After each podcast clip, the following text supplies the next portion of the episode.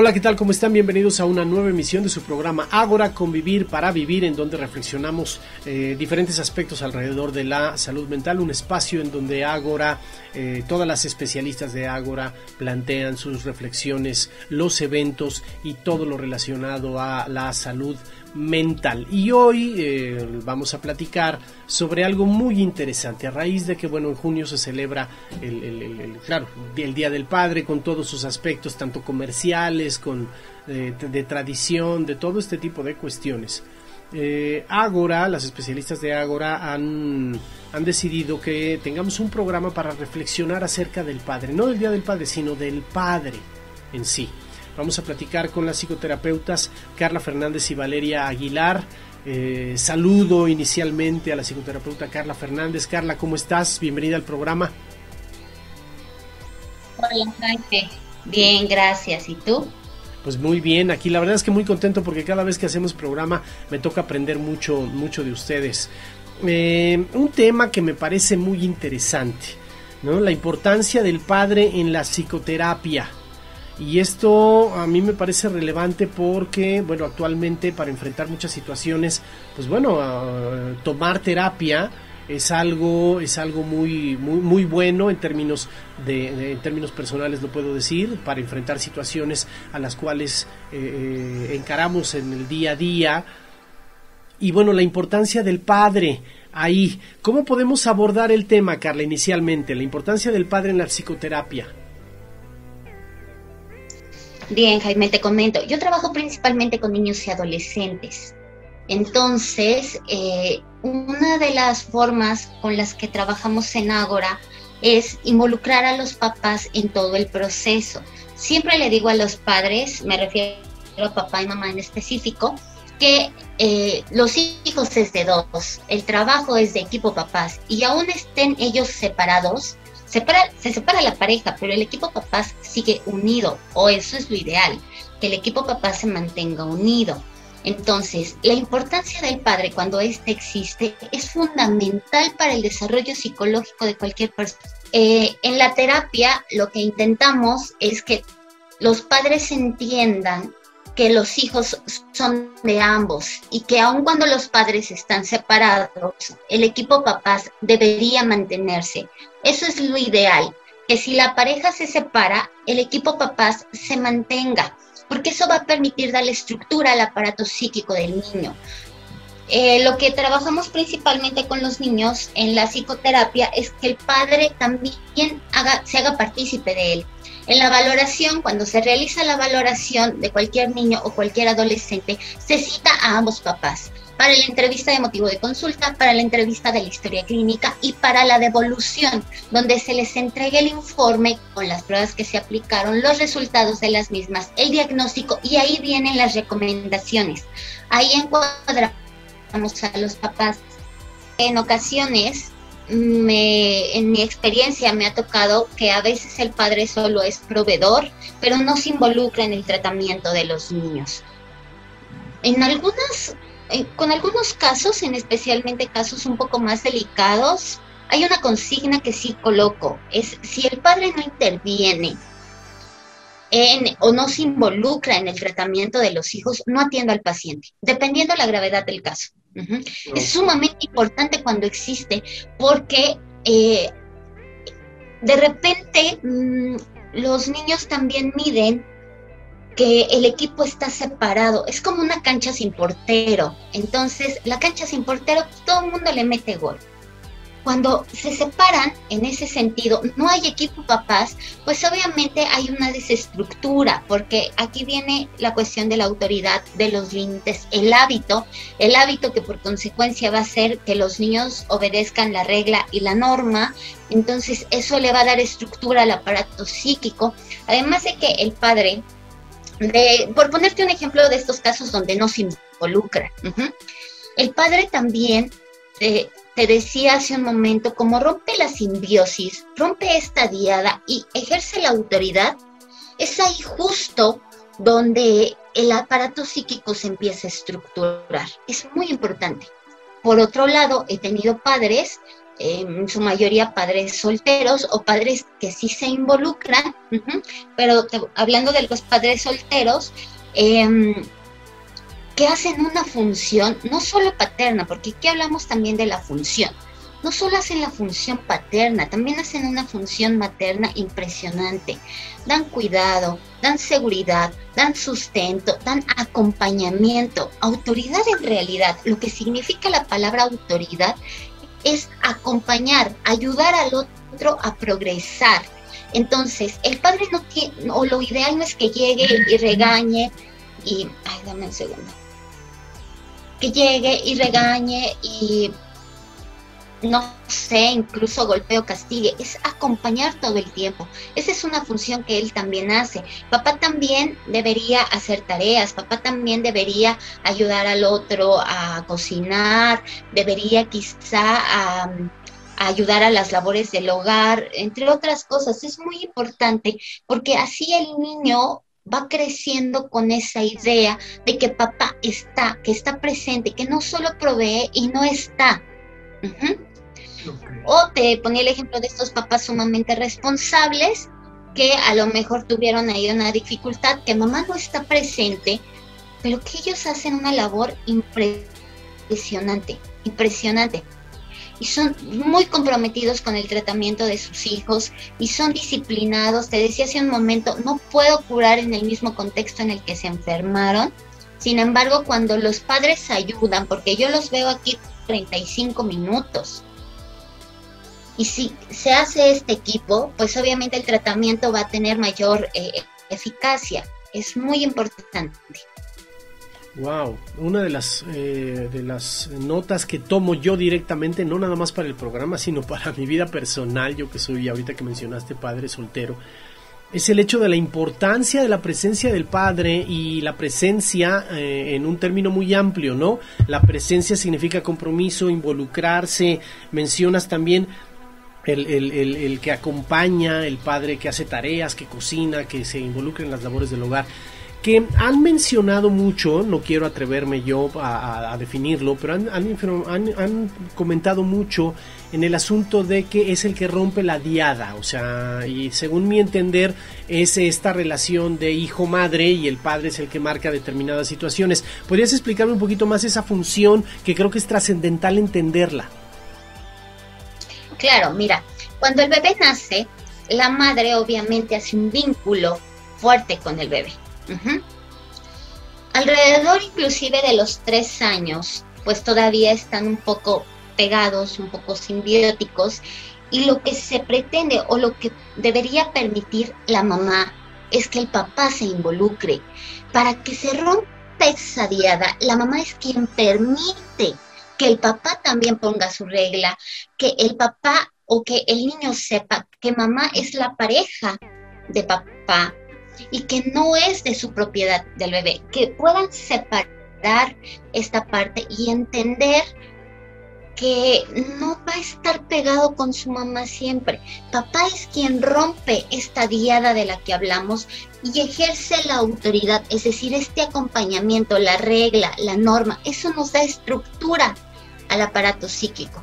Te decía que en mi experiencia me he dado cuenta de mamás que a veces no permiten que papá entre, no permiten que papá se los lleve a jugar, no permiten que papá quizá los lleve al parque, no permiten muchas cosas que son importantes por estar ensimismadas con ellos, niños o niñas es muy importante que se rompa esta simbiosis. Si no, tendremos cuarenta y tantos años y seguiremos viviendo pegados a mamá y no sabremos eh, ser seres independientes, ¿me explico? Inclusive el padre ayuda a que las relaciones interpersonales de los niños sean mucho más sanas a futuro, porque eso les brinda seguridad. Es muy importante. El padre cumple una función sumamente importante que a veces no, no la consideran o no la toman en cuenta o ellos mismos creen que su función únicamente es dar o a veces ni dan. Hay quienes otros que son sumamente comprometidos y responsables con sus hijos y que mamá ya no siente este peso, porque hay mamás que sienten mucho peso y mucha carga de que creen que todos se los están dejando a ellas. Wow, no, bueno, pues mira, el tiempo se nos está terminando para, para, el primer bloque, pero me parece muy aleccionador lo que comentas. Quiero agradecerte, Carla, porque sé que vas ahorita a, precisamente a terapia, ¿no? A dar terapia. Quiero agradecer a la psicoterapeuta Carla Fernández que haya estado con nosotros compartiendo la eh, estas reflexiones alrededor de la eh, de lo que es el papel del padre dentro de la psicoterapia y, pues bueno es un tema que da para mucho esto es apenas nada más una pequeña reflexión pero bueno este te agradezco Carla el hecho de que hayas querido platicar con nosotros para el programa con estas reflexiones y estoy seguro que va a haber más momentos en donde platicaremos de este tema y de muchos otros Carla muchísimas gracias gracias Jaime cuídate mucho hasta luego igualmente. Vamos a un corte y regresamos para platicar con la psicoterapeuta Valeria Aguilar sobre el papel del padre en la vida.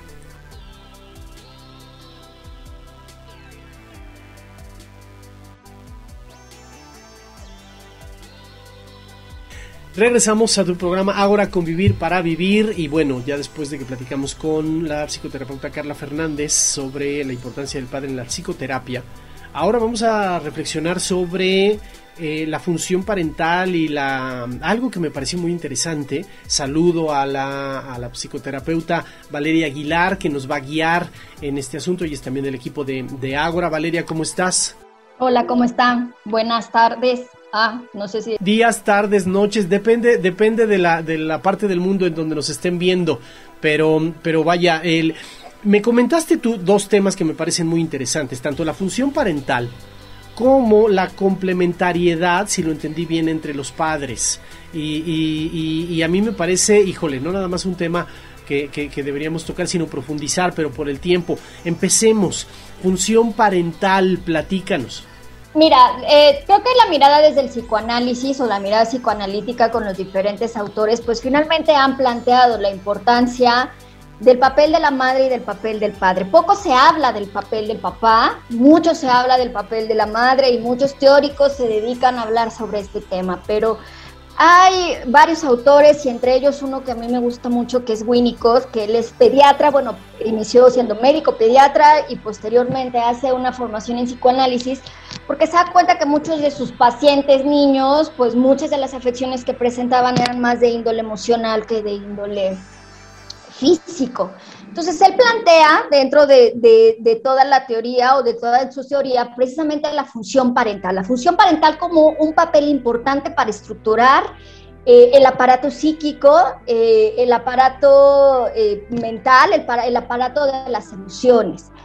y es muy importante que tanto quien haga la función materna como función paterna, pues bueno, estén comprometidos en este trabajo y en este equipo de poder educar, no solamente de proveer cuidados básicos como la alimentación, el vestido, eh, que tengan un techo, este, y medianamente pues que te saque yo un poco como el airecito, sino que los papás como parte fundamental de esta función parental tienen que precisamente eh, contener, vamos a dividir un poco. ¿Qué es la función paterna? Digamos, la función paterna tiene que ver con esta presencia más o menos discontinua que va a representar la ley, que va a representar la norma, que va a representar este mundo social y profesional. ¿Y qué es la función materna? Bueno, la función materna pues va a reconfortar, va a cuidar, va a dar esta presencia corporal durante los primeros años de vida. Básicamente se necesita de ambas funciones que aquí quiero aclarar, no necesariamente están ligadas a los padres biológicos o al sexo. Ajá, o sea, no necesariamente la función materna la tiene que hacer una madre, bueno, una mujer, o la madre biológica puede ser la abuela, incluso a veces pueden ser las nanas. Y la función paterna la puede hacer también la misma madre o, la misma abuela, ¿no? Porque si no, bueno, pues diríamos, ¿qué pasa con las madres que son mamás solteras o que algún niño por alguna situación perdió a sus padres en algún accidente? Fallecieron y demás. Entonces, hablemos de funciones no ligadas precisamente a un sexo o, o, a los padres biológicos, pero finalmente ambos deben conjuntarse porque tienen que dar un holding, tienen que dar un sostén temporal y una vinculación entre padre, padres e hijos que precisamente puedan posibilitar al niño desde su nacimiento hasta la fase de la adolescencia, cuando ya ellos empiezan, digamos, a separarse esta, de, de, los padres, tiene que brindarles un espacio de adaptación en donde no solamente se satisfagan las necesidades básicas, sino que también se satisfagan necesidades que vayan relacionadas con temas que tienen que ver con las emociones, con el entendimiento de las emociones, con generar habilidades para poder adaptarse a las diferentes situaciones del medio, ¿no? Entonces, es muy importante este sostén y que este sostén tenga un ritmo, ajá, un ritmo en el cual a veces también los chiquillos piden como su propio espacio. Fíjate, ayer una paciente me comentaba que este que, que, su hijo le decía, oye, ya vamos a arreglarnos porque ya va a venir tu papá, ¿no? Y él le decía, no, hoy no, que venga mañana, hoy tengo ganas de jugar, hoy tengo ganas de estar aquí, ¿no? Hoy tengo ganas de hacer como mis cosas. Entonces sí es muy importante que vayamos midiendo como está, como está este ritmo que va a ir permitiendo precisamente esta estructura psíquica que va a ir facilitando el crecimiento emocional emocional del niño, ¿no? Entonces, este, ahora eh, a veces es discontinuo, ajá, a veces es continua esta, esta, esta relación, aunque al principio evidentemente la función materna sí tiene que ser un asiento continuo. Fíjate, Winnicott también planteaba que para que pudiera darse una buena, eh, una, eh, una buena situación de holding, la mamá requiere, digamos, hacer como una función regresiva con el objetivo de poder entender las necesidades del niño. El niño no habla, el niño solamente llora, patalea, mueve los bracitos y la mamá tiene que tener esta cualidad de poder incluso entender y comprender el llanto del hijo. Hay mamás que se compenetran y se simbiotizan tanto con los hijos que ya pueden identificar está llorando porque tiene hambre, está llorando porque tiene sueño, está llorando. Y de repente todos los que estamos atrás decimos, pues para mí el llanto es el mismo, ¿no? Pero, pero las mamás tienen esta capacidad de poder en este continuo sostener a los niños que saben perfectamente bien que requieren. Ahora, el niño cuando duerme y demás requiere de la función paterna para que la regrese a la realidad, para que la traiga de nuevo acá y entonces el papá se convierte en el sostén de la madre así como la madre sostiene al bebé, el padre sostiene a esta mamá que necesita hacer esta función regresiva para poder entender las necesidades del niño, no solamente a nivel básico, sino también a nivel emocional, ¿no?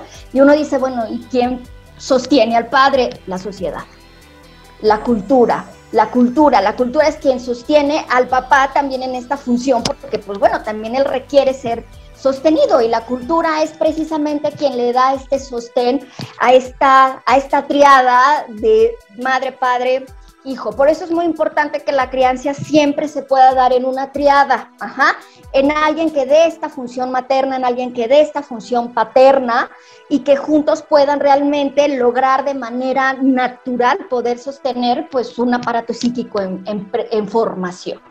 Wow, eso está muy interesante, porque además tú mismo lo habías planteado desde el principio y me parece muy, muy, muy importante resaltarlo, es el hecho de que no necesariamente tiene que ser en una familia funcional, en una familia de papá, mamá e hijos, sino que en muchas ocasiones y atendiendo a la realidad de, mexicana y la realidad del mundo, es que solamente es una mamá y hace una función paterna, una función materna, y, provee y debe cuidar un poquito, proveer de las dos, las dos actitudes, no sé si sea la palabra exacta, pero por lo menos de las dos presencias, ¿no?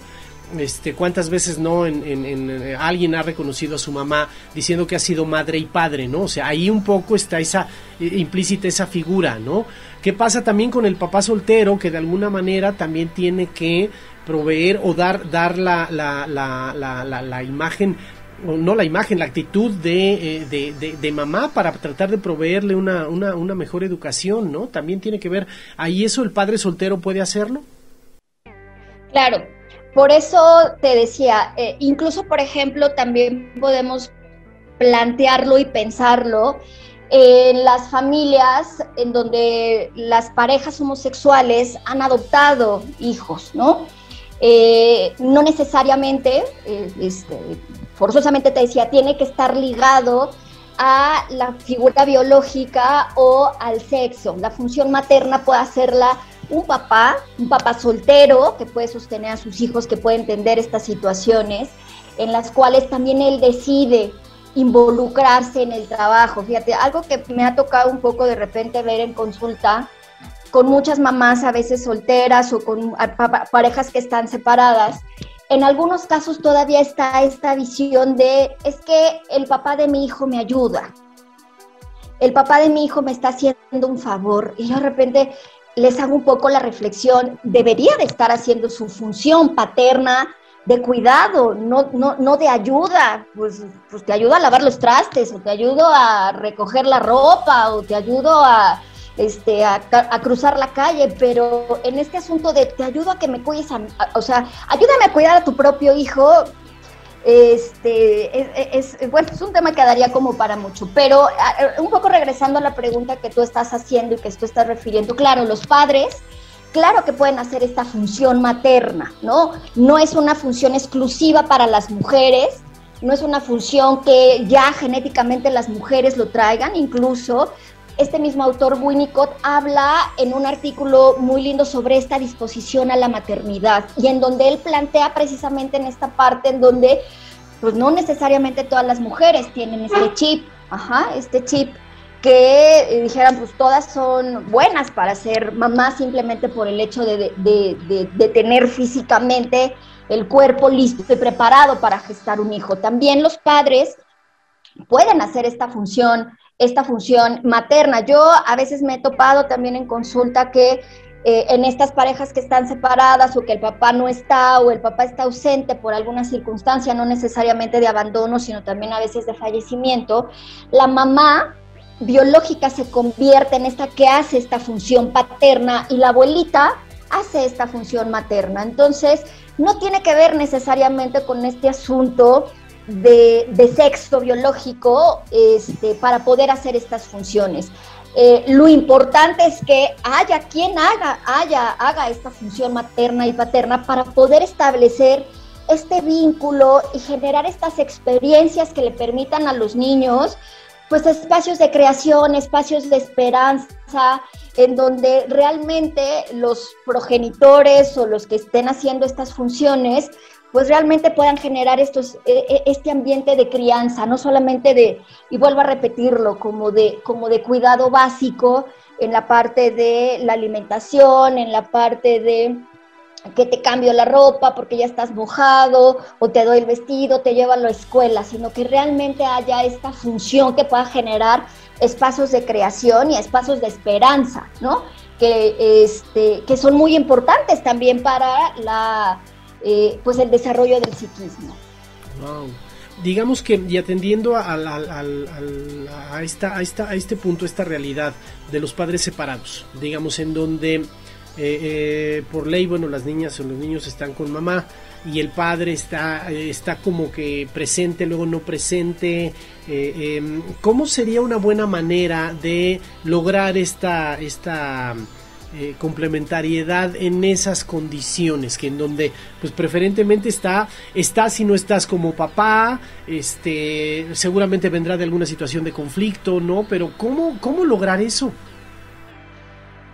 mira haces una pregunta sumamente importante porque en efecto eh, una, una situación real que nos está pasando ahora es que pues ya muchas parejas están, se separan, ¿no? Ya, ya no hay esto de nos casamos y vivimos para toda la vida, etcétera, etcétera, ¿no? Este, eso evidentemente cuando hay hijos a los hijos les impacta. Yo siempre mi recomendación es tratar de hacer a un lado el tema de la cancha de pareja y concentrarnos en la cancha de papás, porque son cosas diferentes aunque los mismos integrantes juegan ambos papeles, están como pareja y están como papás. Eh, el vínculo que se rompe es el vínculo de pareja, ese es un vínculo que efectivamente se puede romper, pero el vínculo de papás no se puede romper. Invariablemente ellos van a ser papás de estos niños o de estas niñas por todo el tiempo y estarán ahí cuando sea la graduación del preescolar, de la primaria, cuando hagan el concurso de no sé qué, cuando hagan una exposición, cuando estén en su examen profesional, ahí van a estar o deberían de estar los papás. ¿Qué sucede? Evidentemente cuando las parejas terminan, pocas terminan en buenos términos y en buenas condiciones. La gran mayoría termina encontronada, enojada, molesta. Y muchas veces utilizan a los hijos como carne de cañón y entonces este, eh, bueno, nos topamos con un montón de cosas de no te dejo ver a los niños, y si no pagas la pensión no esto, y si no cumples con eso tampoco, y, a veces el pleito inicia desde el juzgado, ¿no? Y ya después, en términos, este, prácticos, pues también hay muchísimo pleito. ¿Por qué? Porque el pleito de pareja se lleva al contexto de los papás, de la cancha de los papás, ¿no? Cuando eso debería de separarse. Lo ideal es que los papás pudieran hacer equipo y, generar estrategia, porque en este continuo que te platico, de que los hijos deben de tener eh, a sus papás, porque no solamente la ley lo establece, que la ley bueno, nos dice que el niño tiene derecho a convivir tanto con su mamá como con su papá. Eh, también es importante que haya un continuo en la regla, en la norma, que haya un continuo en la, en la educación y para eso los papás deben de ponerse de acuerdo. Que eso también deben de ponerse de acuerdo cuando viven juntos, ¿no? No solamente cuando están separados, sino también cuando viven juntos. ¿Por qué? Porque luego a veces el niño recibe un tipo de norma y de educación con papá y con mamá recibe otro. Y de repente al principio el niño se puede confundir y decir, híjole, con mi mamá no levanto el plato, con mi papá sí, con mi mamá no hago mi cama, con mi papá sí. Y entonces, ¿qué sucede?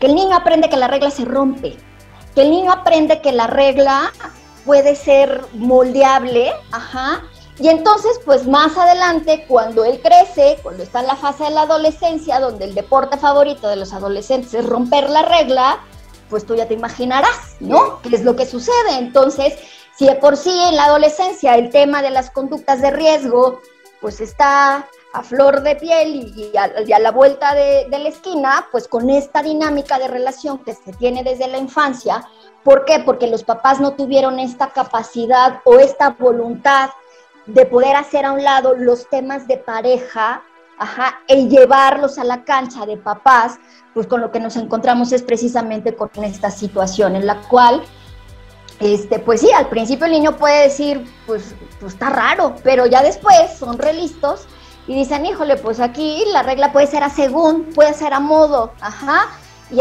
incluso está chantajista, ¿no? O sea, este, de ya sé quién me lo va a dar, si mi mamá no me lo quiere dar, ya sé quién sí, ¿no?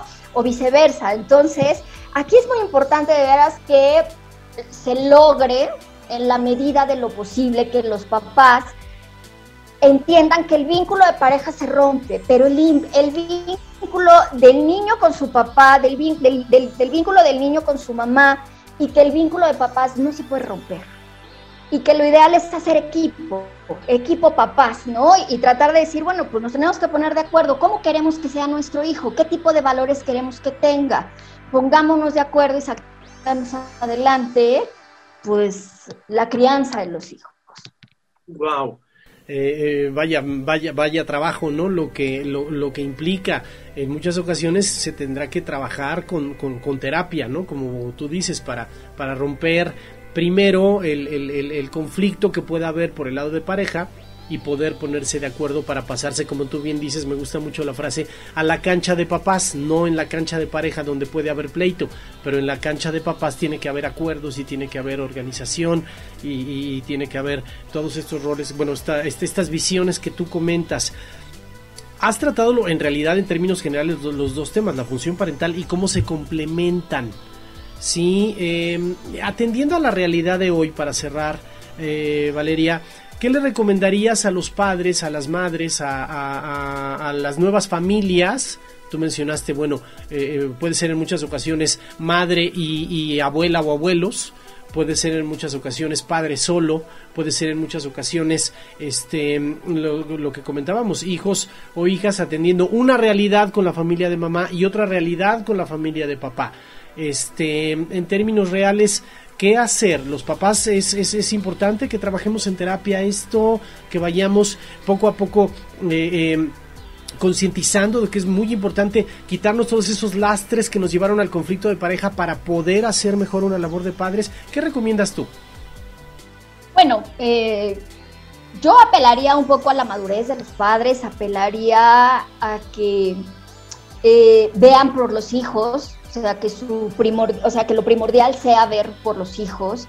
Si de plano es difícil, es complejo, hay demasiado dolor y demasiada, este, eh, dolencia en la parte de pareja, bueno, pues sí, a poder asistir a terapia para poder, digamos, como sanar esa parte, porque bueno, no todas las parejas terminan, decía hace rato, en buenas condiciones. A veces hay violencia intrafamiliar que no permitiría hacer este tipo de cosas, ¿no?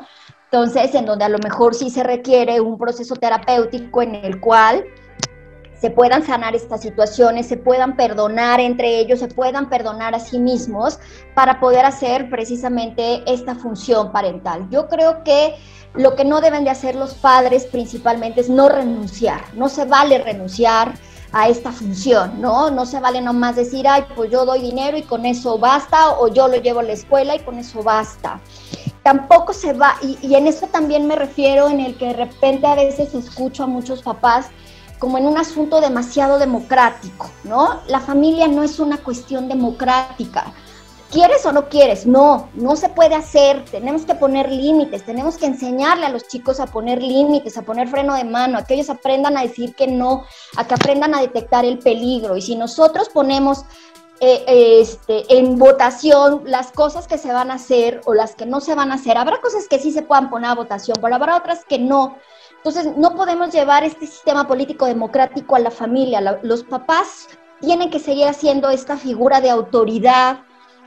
¿Por qué? Porque la autoridad nos permite poner límites, porque la autoridad permite que el niño vaya entendiendo, hasta dónde puedo llegar, hasta dónde no puedo llegar y poner límites incluso hacia sí mismos, ¿no? Porque de repente, bueno, pues no, no saben si sí, si no, hacia dónde, hacia dónde estar, ¿no? Entonces es muy importante el tema de no renunciar a esta función parental que le permita a la mayoría de los integrantes ubicarse en su espacio, en su lugar, este, generar una identidad, que vayan reconociendo qué les gusta, qué no les gusta, qué desean, poder unificar una estructura psíquica en el que puedan ellos saber y, eh, eh, y entender y configurar su autoconcepto, su autoestima, que es sumamente importante, pero primordial también poder empezar a generar vínculos de apego sanos, no vínculos de apego que sean inseguros, ambivalentes, sino que eh, los padres a través de esta función parental puedan generar eh, lo que ella decía hace rato, eh, un espacio de creación, un espacio de esperanza, un espacio en el cual el, niño, los hijos puedan crear o generar estas habilidades, tanto emocionales como psíquicas, que les permitan adaptarse al, al medio. Entonces, no se vale renunciar a esta función parental que es sumamente importante y que permita precisamente al hijo o a los hijos en este sostén y en este sostenimiento querer ser, querer desear y querer estar Ajá, y para eso a veces es importante que los padres frustren y fallen. Wow, wow. Pues como siempre, Valeria, un gusto y un placer platicar contigo y escucharte. Siempre que te escucho aprendo un montón de cosas. Eh, eh, cerremos, eh, me encantó esto de que no se vale renunciar, eso me parece muy interesante, en un país en donde la paternidad es ausente, lamentablemente. Esta frase me encantó, no se vale renunciar y no es una democracia. O sea, las familias, no se puede llevar el asunto de la democracia a las familias y, eso, eso ha sido, la verdad es que me parecen dos reflexiones muy interesantes junto con las que, con las que has hecho. Quiero agradecerte, Valeria Aguilar, psicoterapeuta, que hayas estado en el programa y estoy seguro que no va a ser la última, va a haber muchas otras eh, ocasiones en las que podamos platicar para ser guía hacia, hacia los padres y hacia una muy buena salud mental, que es lo que Agora promueve. Muchísimas gracias, Valeria. No, gracias a toda la audiencia. Este ha sido tu programa Agora Convivir para vivir el tema ser padre, la paternidad y me parece muy interesante. Allí están las terapeutas opinando. Gracias, nos vemos la próxima.